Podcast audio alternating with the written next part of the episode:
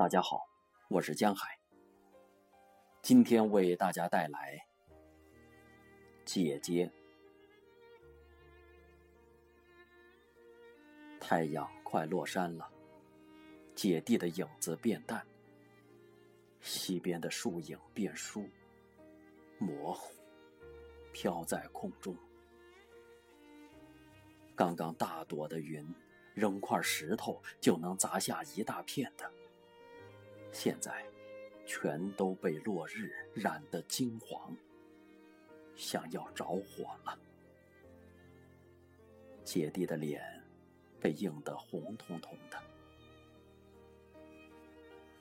姐姐已经九岁了，正是上学的年龄。比姐姐大的两个哥哥都上学去了。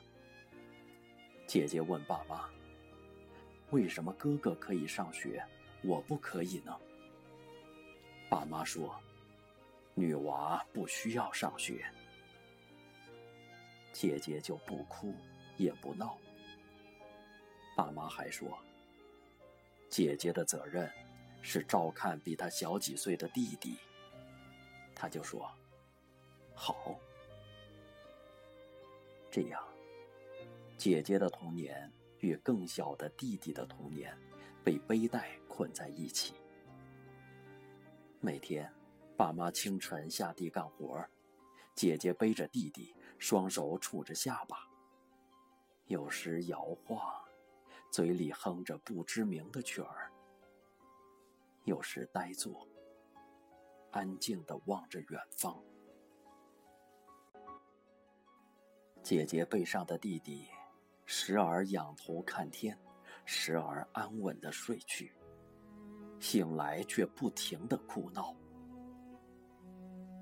姐姐太累了，就用高矮不同的两个凳子摆成阶梯的样子。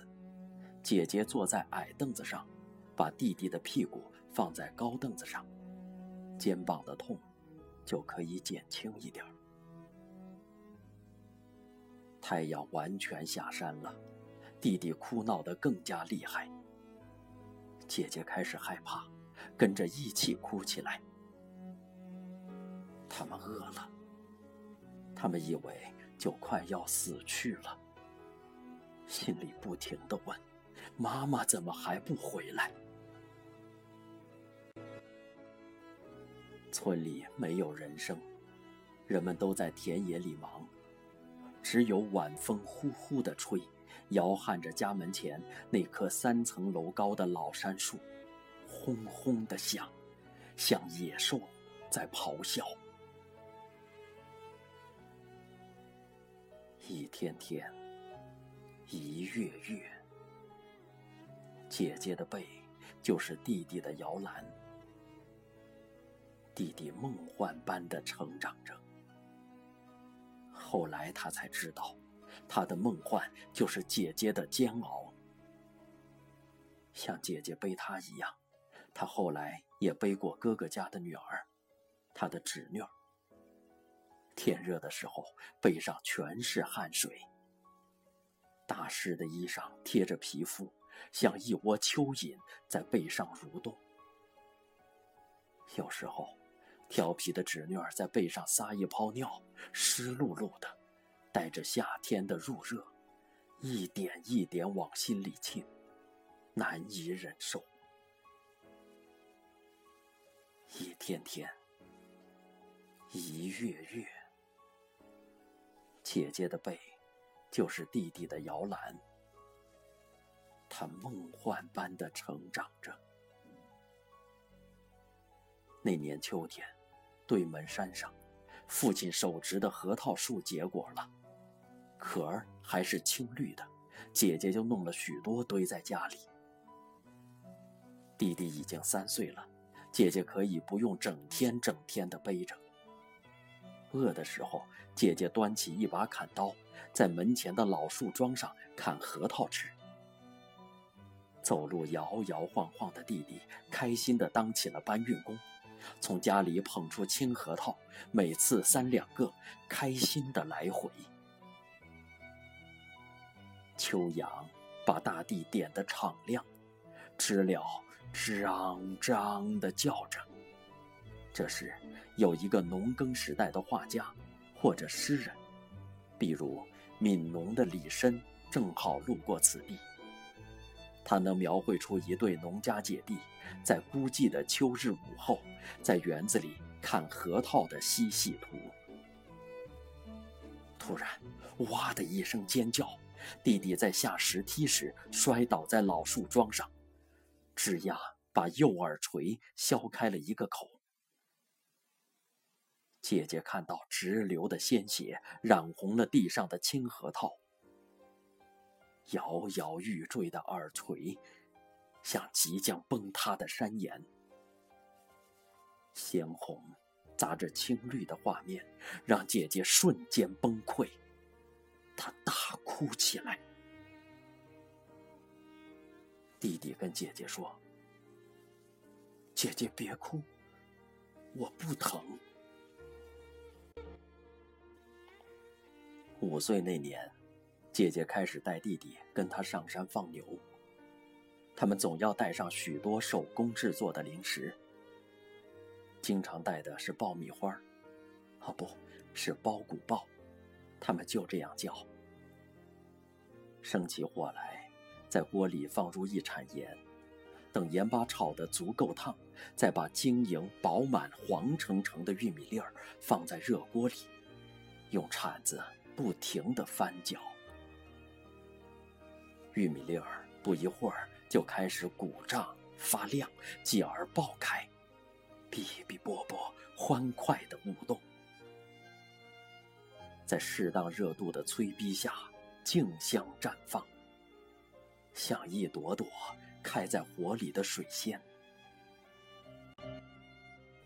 先前总有一些不安分的。径直跳出锅外。弟弟总在锅边等着，他们一出来就被送进嘴里。姐姐问：“弟弟，你能背住一颗包谷子儿吗？”弟弟说：“当然能啊，包谷子儿那么小。”姐姐于是挑出一粒未爆的包谷子儿，不声不响地放进弟弟的背心里。弟弟被烫得大哭大叫。姐姐说：“不许哭，你答应能背住的。再哭不许吃包谷包。”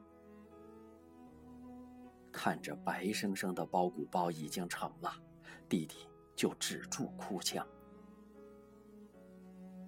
不做包谷包的时候，姐姐就炕荞吧。她取来荞面，放在盆里，加入水，麻溜的用筷子搅，筷子掀起一圈一圈的波纹。如秋风刮过湖面，面糊被搅得粘稠，姐姐一勺一勺的舀来，轻轻地放入热锅里，蔓延，变大，继而慢慢的变干。等中间冒出一个一个的小孔时，就可以翻过来炕另一面，直至两面都变得金黄才起锅。满屋的芳香，勾出弟弟的许多口水。带上碗口大的三五个乔巴，再用水壶灌满酒水，就是弟弟和姐姐的午餐。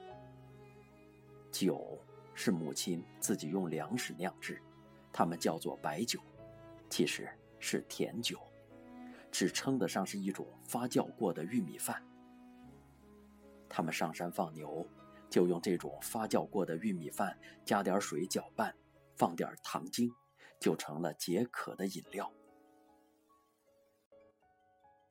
有一天在山上，弟弟喝多了这种自制的饮料，头昏想睡觉，就靠在山上的一块大石头上，很快就睡着了。周身被太阳暖和的包裹着，身边还有牛铃声，做了许多梦。醒来时，姐姐依然坐在弟弟身旁，绣着花，唱着山歌。她不知道，弟弟那次可能是喝醉了。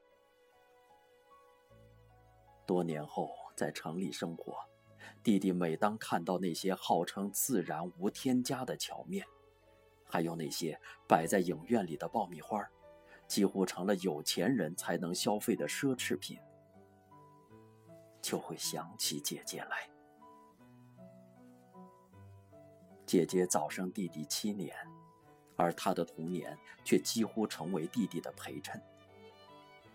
因为一点可怜的男儿特权，弟弟每次与姐姐吵架，总在爸妈的插手中大获全胜。而姐姐却每次都委屈地躲在角落里，偷偷地抹眼泪。那些年，乡下每六天有一个赶集日，爸妈赶集回来，除了必须采购的日用品，总要为弟弟准备一元十个的饼子，放在一个只有弟弟知道的秘密抽屉里，不许姐姐碰。这几乎成了一条不成文的家训。有天傍晚，姐姐和母亲在堂屋里磨面，石磨发出呜呜声。父亲在火塘边烤火。弟弟照例偷偷地打开秘密抽屉，却突然大哭起来。姐姐听到后，停下手中的活儿，跑过来悄悄地对弟弟说：“弟弟不哭，姐姐下次不敢了。”央求的语气里。满是恐惧，弟弟却不依不饶，像一只被石磨压住尾巴的老鼠，开始断断续续的哼哼唧唧。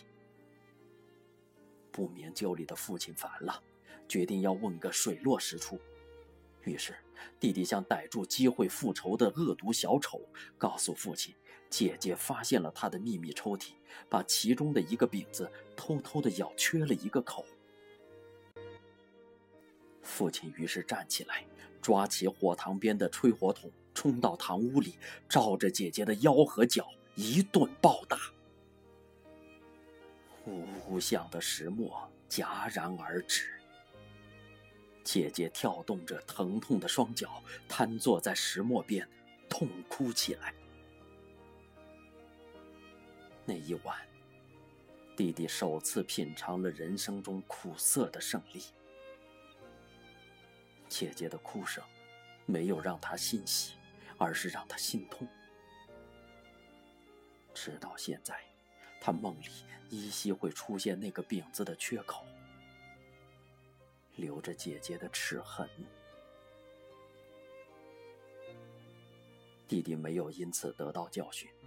上五年级的那个寒假，他独自上街，用零花钱买了一盒雪花膏，用来擦皲裂的手。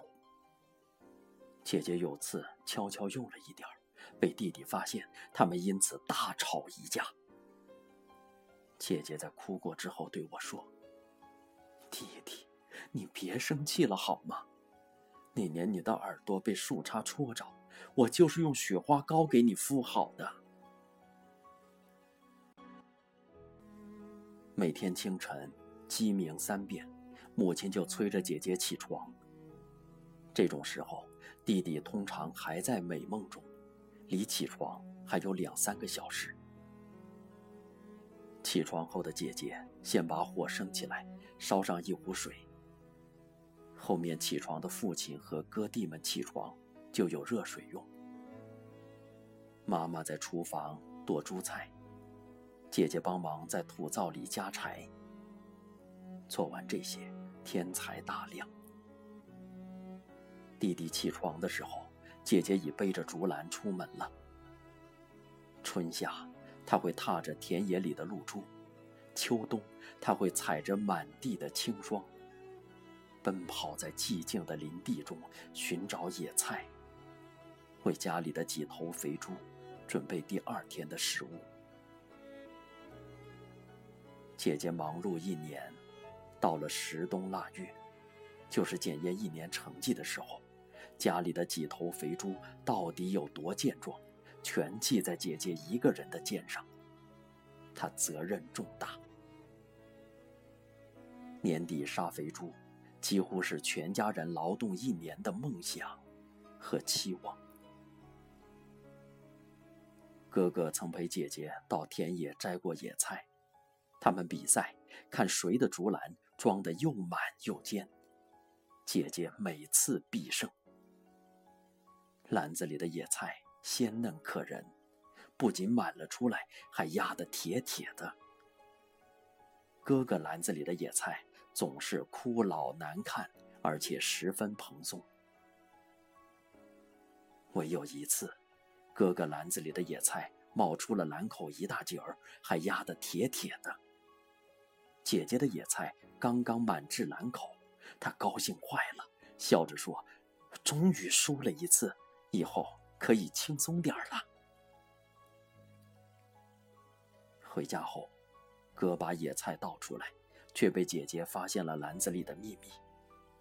靠近篮口处，哥哥用木条密密麻麻地做了一个隔层，让野菜掉不下去。这样，就只有上面一小层是野菜，下面一层空空如也。姐姐只是笑。什么也没说。每顿饭后，洗碗的任务全在姐姐。一年四季，寒暑如此。时日长久，姐姐练就一套绝活儿。她只需将手掌触碗口，就能擦出悦耳的声音。根据碗的大小和材质的不同，她能演奏美妙的曲子。除了唢呐和父亲的二胡。这是弟弟童年欣赏到的最奇特的乐器，也是姐姐唯一会使用的乐器。弟弟向姐姐讨教，她不遗余力地教，弟弟却始终学不会。谁不明白呢？寒来暑往，那是姐姐用多少个春秋的光阴与碗接触。而产生的融洽的情感呢？上世纪九十年代中后期，农村开展夜校，代课的老师正是初中辍学回来的哥哥。姐姐在干完家里的一切家务之余，跟着哥哥上夜校。他学得十分认真，很快就会写自己的名字。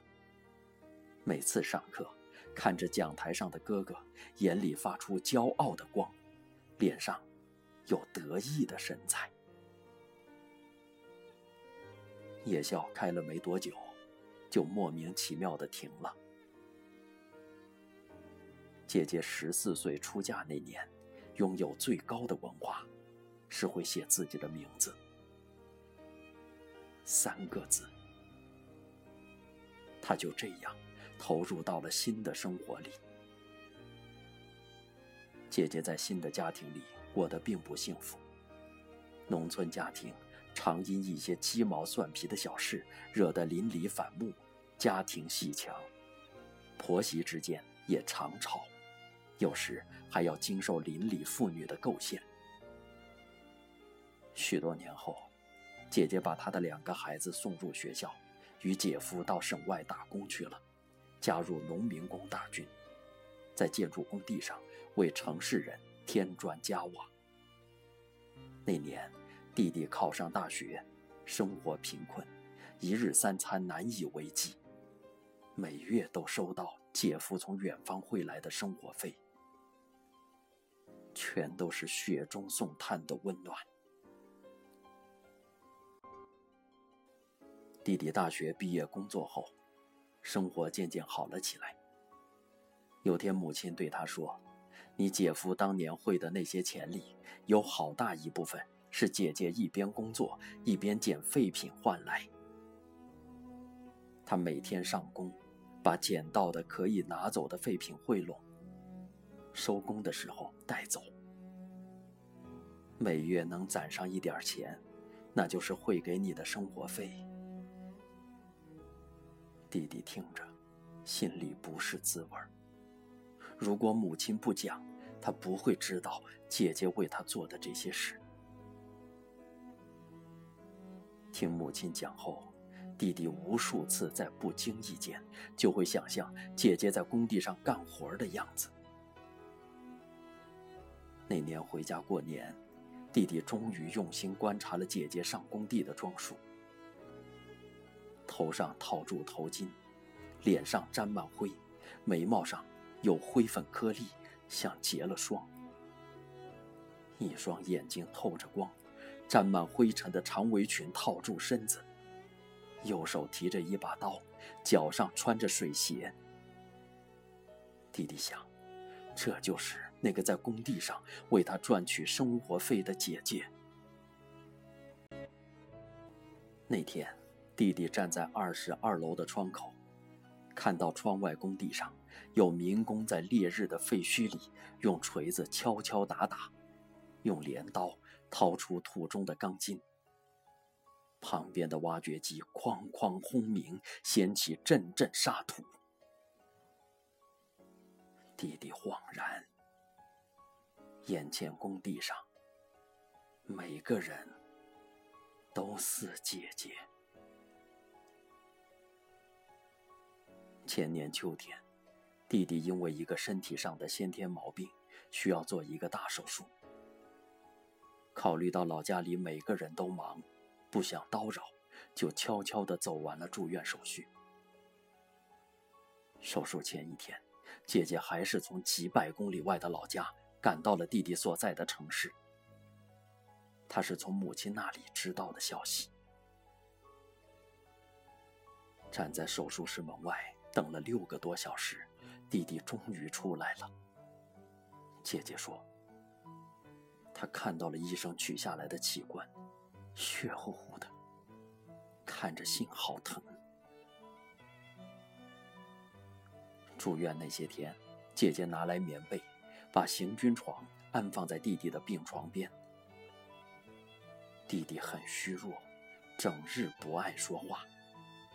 他在旁边有时坐，有时躺，眼睛总盯着左上方打点滴的吊瓶。生怕错过什么而出了问题。其实也不是不爱说话，弟弟与姐姐话题本来就不多。成年后的这些年，姐弟各奔东西，相聚甚少，偶有见面，交谈不多，更别说谈心了。相处的时候。姐姐偶尔只能以孩子为由头，说一说，小爱叨的不听话，要像你有出息才好。晚上，弟弟有时候伤口痛得醒来，发现姐姐睡着了，但左手却悄悄地握住弟弟的右手，一股暖意涌起。弟弟嘴角上翘，带着笑意，摇摇头，满心欢喜地转过头来，凝想着夜色中的窗外，不敢动，怕惊扰了这份宁静的温暖。成长是件残酷事，许多道理得用逝去的青春来慢慢的体会。虽然经历了许多事，弟弟依然没把握，他是否完全懂得了姐姐无言而真诚的爱。